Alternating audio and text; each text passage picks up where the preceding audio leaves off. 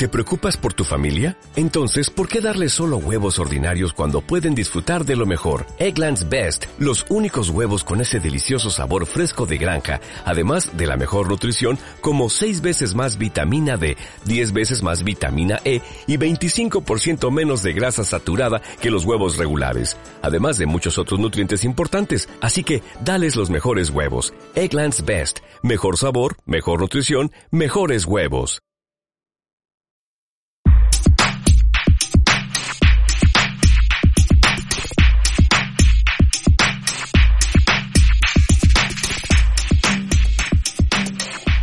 Hola, bienvenidos, bienvenidas al podcast de Psicodeporte Academy. Hoy es lunes, día 7 de septiembre de 2020. Yo soy Saúl Alcaraz y tenemos, como siempre, en el otro lado a Aritz Olagoy. Aritz, ¿qué tal? Buenas tardes, ¿cómo estamos?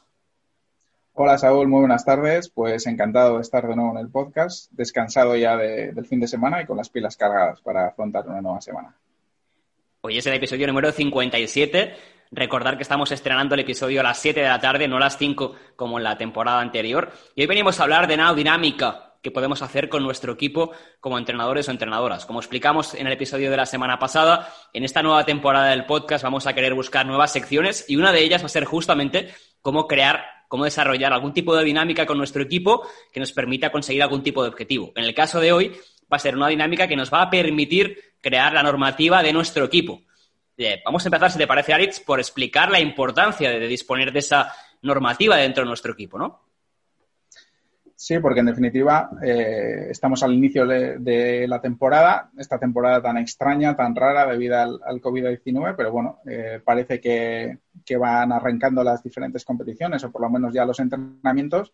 Y a la hora de, de ponerse en marcha los entrenamientos, las competiciones y, los grupos o los equipos deportivos, eh, consideramos que es muy importante establecer una serie de reglas o de normas que de alguna forma delimiten eh, qué comportamientos son eh, aceptables dentro de nuestro grupo y qué comportamientos pues, son aquellos comportamientos que no son aceptables y que no, no se deberían realizar para de esta manera limitar de alguna manera tanto los comportamientos esperables como los comportamientos no esperables. ¿no? Y es crucial porque al final el establecer una serie de normas, de, reglas que tiene que respetar todo el mundo, nos va a ayudar, por ejemplo, a, establecer una cultura de equipo, a establecer una identidad de equipo, ¿no? a, a igualarnos a todos y todas.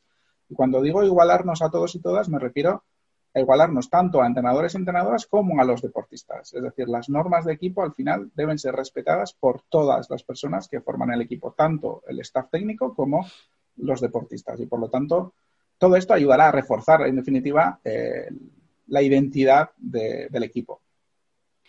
Cuando hablamos de norma, a veces pensamos únicamente en normativa de equipo para aquello que sucede en el contexto del campo de juego o lo que pasa, por ejemplo, en la pista, ¿no? Y sí que es cierto que sería interesante que esa normativa de equipo, un poco en la línea de lo que explicaba ahora Aritz, también tuviera en cuenta otros contextos, ¿no? Obviamente, el contexto competitivo y el contexto de entrenamiento tienen que ser regulados o tienen que ser establecidos en base a esa normativa, pero también, y a veces eso lo olvidamos en la normativa de equipo, situaciones sociales, fuera de la propia competición o de entrenamientos y también para aquel periodo fuera de temporada vacaciones. A lo mejor el periodo entre temporadas, si hablamos de junio a la temporada siguiente, si no seguimos con el equipo puede ser complicado, pero sí puede ser muy interesante el periodo, por ejemplo, de vacaciones de Navidad, donde puede establecer normativa de equipo de lo que el equipo tiene que seguir haciendo, aunque no esté entrenando, para mantenerse. Y lo mismo podría ser aplicable en los fines de semana que no se compite o incluso Semana Santa. Con lo cual, cuando hablemos o pensemos de normativa de equipo, Debemos tener en cuenta situaciones de competición y de, partidos y de entrenamientos, por supuesto, pero también todo aquel contexto social, toda esa vida que pasa fuera del, equipo, desplazamientos, concentraciones, etcétera, y también aquellos periodos donde no estamos entrenando y compitiendo, como puede ser el periodo vacacional o los fines de semana que no estamos jugando. Sí, también otro aspecto yo creo que eh, necesario de, reglamentar o de definir también es el entrenamiento invisible, es decir, los aspectos relativos al descanso, por ejemplo, o incluso ya a partir de ciertas categorías a la alimentación, a la nutrición adecuada que esté en consonancia con, las exigencias deportivas que, que va a tener el deportista o la deportista, también será interesante, por ejemplo, establecer dentro de esas normas el hecho de respetar una serie de pautas, tanto eh, de descanso como de alimentación, que ayudará, en definitiva, a mejorar el rendimiento del deportista o de la deportista, porque el rendimiento, como siempre recomendamos aquí, está unido también al bienestar. Ese bienestar eh, también se puede asociar a la alimentación, al descanso, a los aspectos de lo que llamamos entrenamiento invisible, de lo que se viene a llamar entrenamiento invisible, y todos esos aspectos también, de alguna forma, podemos intentar recogerlos dentro de la normativa del equipo. No ya tanto quizás para eh, establecer unas pautas muy estrictas de lo que deben comer, de cómo los horarios de esto lo otro, sino simplemente para que el deportista también sea consciente de la importancia de ese entrenamiento invisible y para ello hacerlo constar también en esta, normativa para que, para que el deportista también lo tenga presente y lo, lo tenga en mente.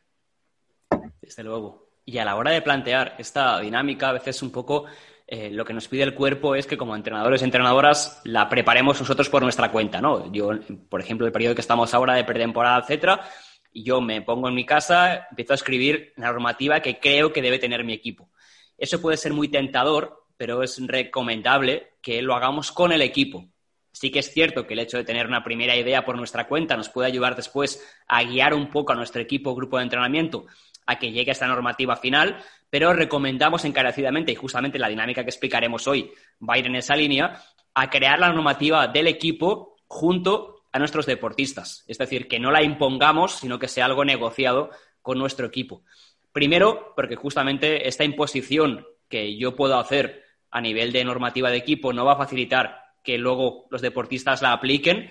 Es decir, nos ponemos en el lugar eh, de nuestro jefe o de nuestro propio coordinador en el deporte, si nos obliga a hacer algo o nos impone algo, vamos a ser mucho más reticentes que si nos pregunta qué consideramos que es bueno, qué es malo, qué debemos cambiar, con lo cual si nos hacen partícipes de esa idea va a ser mucho más fácil que yo pueda aceptar esa normativa. En segundo lugar, porque tener esta, esta normativa de equipo también refuerza la cultura del equipo. Es decir, este paraguas que estamos creando entre todos juntos de normativa de equipo refuerza, marca un poco los cimientos que nos va a permitir que nuestra, equipo, nuestra cultura de equipo esté muy clara.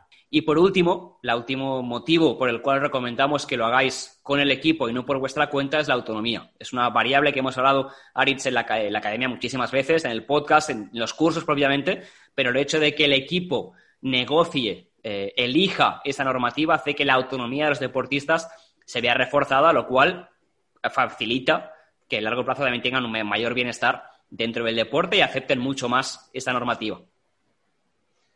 Sí, después de ver de qué manera puede afectar el hecho de, hacer partícipes, de, crear, digamos, esta, esta normativa con la participación de tanto del staff técnico como de los, deportistas, la pregunta sería cómo, ¿no? Eh, ¿Cómo puedo hacer? ¿Cómo eh, puedo aprovechar esta opción de eh, crear la normativa entre todos y todas para reforzar esta identidad de grupo, para fomentar la participación de los deportistas, la autonomía, etcétera, etcétera.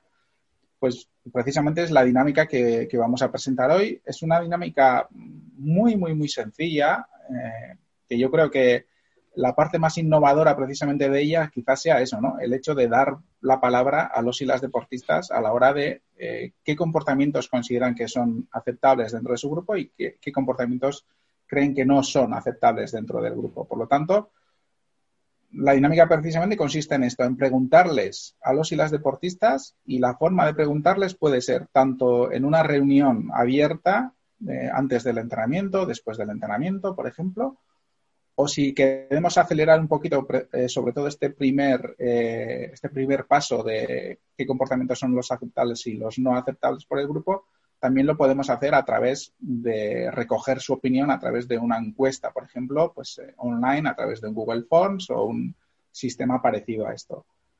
Eh, y serían precisamente estas dos preguntas las que se les formularía a los, a los y las deportistas y a, los, eh, a las personas del staff técnico, porque no solo van a participar los deportistas. ¿Qué comportamientos crees que deben ser aceptables en nuestro equipo?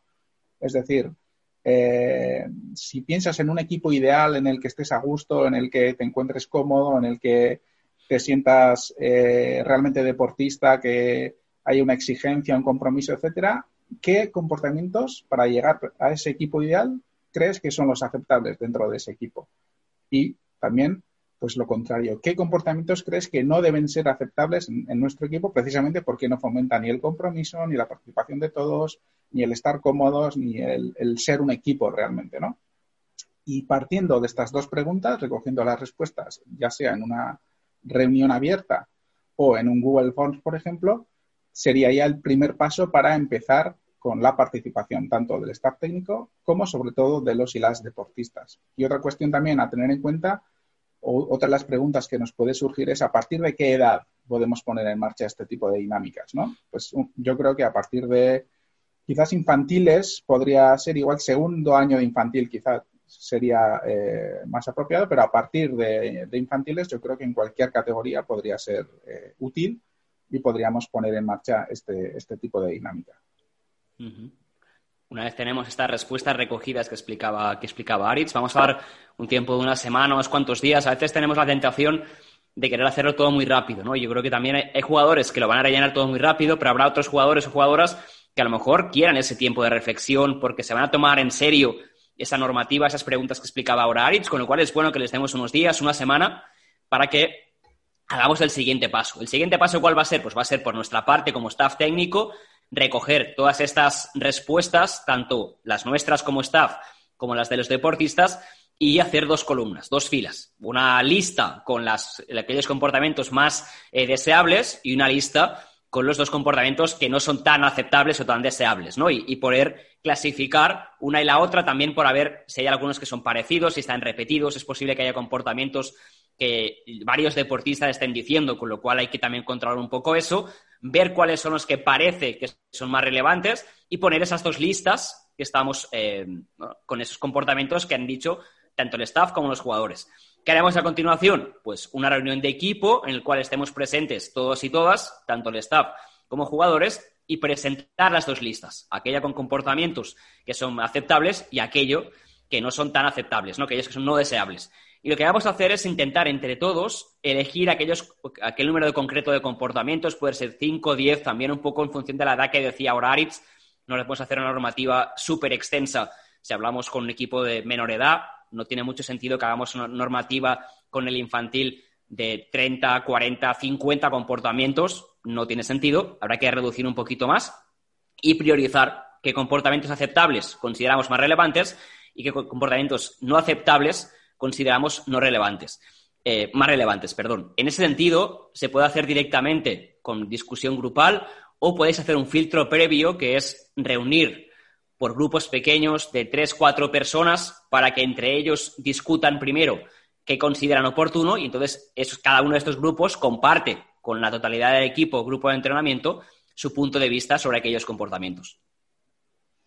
Sí, precisamente yo creo que esta última forma que acabas de comentar, el hecho de hacerlo por pequeños grupos, eh, seguramente cuanto menos edad tengan los deportistas, más va a facilitar la participación. Por eso seguramente si hacemos una reunión abierta, totalmente abierta en el que cada uno, cualquiera, puede comentar algo, puede dar su opinión, seguramente pueda ser más difícil que participen, que tome la palabra cada uno de ellos y por lo tanto y por lo tanto será más complicado el hecho de, fomentar precisamente esta participación que sería lo ideal, ¿no? Que, todos de alguna forma participaran y haciéndolo así de en grupos más pequeños lo que podríamos fomentar sería precisamente eso, ¿no? Por lo menos en esos, en cada grupo, mm, cada grupo debería dar su opinión y de esa forma sería una opinión más eh, generalizada, ¿no? Eh, y más personalizada de alguna forma. Y luego también, después de establecer pues, las dos columnas que acabas de comentar, tanto eh, los comportamientos que son aceptables, los comportamientos que no son aceptables, el siguiente y último paso sería definir las consecuencias de aquellos comportamientos no aceptables. Es decir, Generalmente se suele hablar de sanciones, de multas, este tipo de, cuestiones, ¿no? Nosotros creemos que eh, hay que tener sobre todo algunos aspectos en cuenta a la hora de establecer las consecuencias o las multas o, las sanciones. Nosotros nos gusta llamarles consecuencias de comportamientos no aceptables, ¿no? Es decir, tú has cometido una falta, has eh, transgredido una regla, una norma del grupo y esto debería, debe tener, entendemos que debe tener una consecuencia. Pero a la hora de establecer estas consecuencias hay algunos aspectos que debemos tener en cuenta, como son que, en primer lugar, deben tener precisamente las conductas no aceptables alguna consecuencia, que deben ser ajustadas a la falta que han cometido. Es decir, si tenemos en nuestra normativa eh, la norma de que eh, hay que avisar si no vas a venir al entrenamiento o, vas a o si vienes tarde, por ejemplo, pues va a tener algún tipo de, consecuencia, no será lo mismo el hecho de venir eh, cinco minutos tarde al entrenamiento que el hecho de no venir y encima no avisar. Es decir, debe ser proporcional la, consecuencia a cada conducta no aceptable que se haya cometido. Y el segundo aspecto clave será que debe importar al deportista. Y cuando decimos debe importar al deportista o le debe de alguna forma doler o, molestar, ¿no? O sea, que note que, no, se puede volver a repetir esa, esa conducta.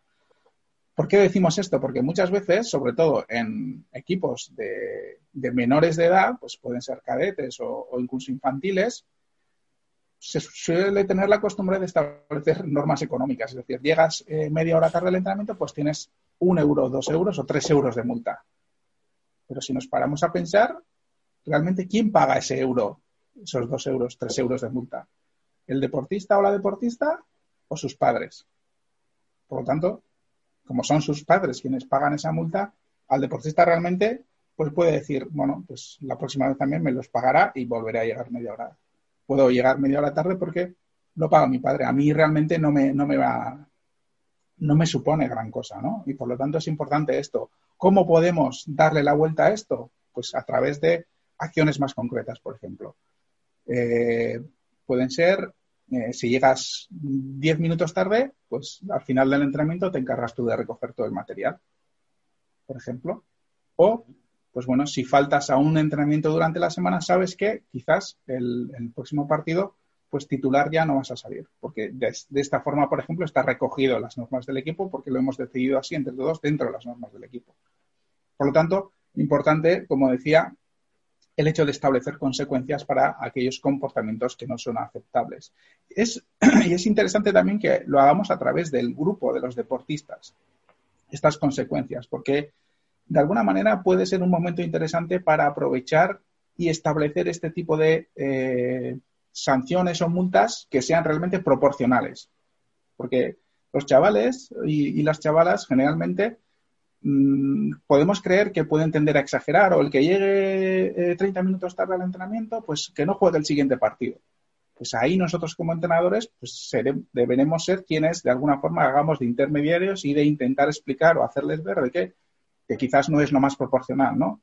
Que por llegar media hora tarde al entrenamiento no juegue el siguiente partido, y de esta forma también fomentamos la participación de todos y todas y ayudamos a que también eh, reflexionen sobre, sobre este tipo de aspectos.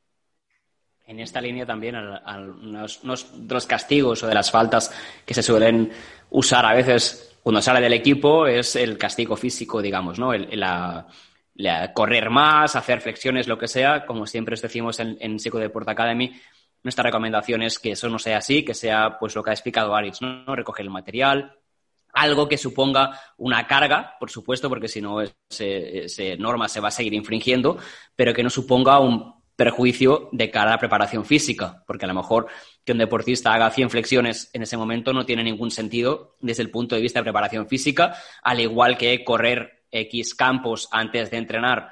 Si queremos que luego tenga rendimiento en el entrenamiento, tampoco tiene sentido desde el punto de vista de preparación física y puede hacer que, primero, eh, las cargas se descontrolen por un lado y segundo que incluso el deportista o la deportista pueda llegar a tener una visión negativa de la preparación física, del hecho de correr, porque a veces hay que correr, hay que hacer flexiones, hay que levantar pesas, lo que sea, eso a veces hay que hacerlo, depende del deporte, muy a menudo, entonces es bueno que el deportista no tenga esa visión. Yo creo que ya poco a poco eso se va cambiando, pero por ejemplo en mi época era muy habitual. Cuando yo era deportista hace ya unos cuantos años, era muy habitual usar el castigo físico y bueno, pues por suerte en mi caso no, pero sí que es cierto que la visión que se tiene de la preparación física es negativa, entonces es bueno que usemos algún tipo de castigo distinto, como explicaba ahora Aritz, siempre teniendo en cuenta al equipo para decidir y, depende de la edad, pues guiando más o menos en función de qué consideramos que es proporcional para cada una de estas, de estas normas infringidas, podríamos decir.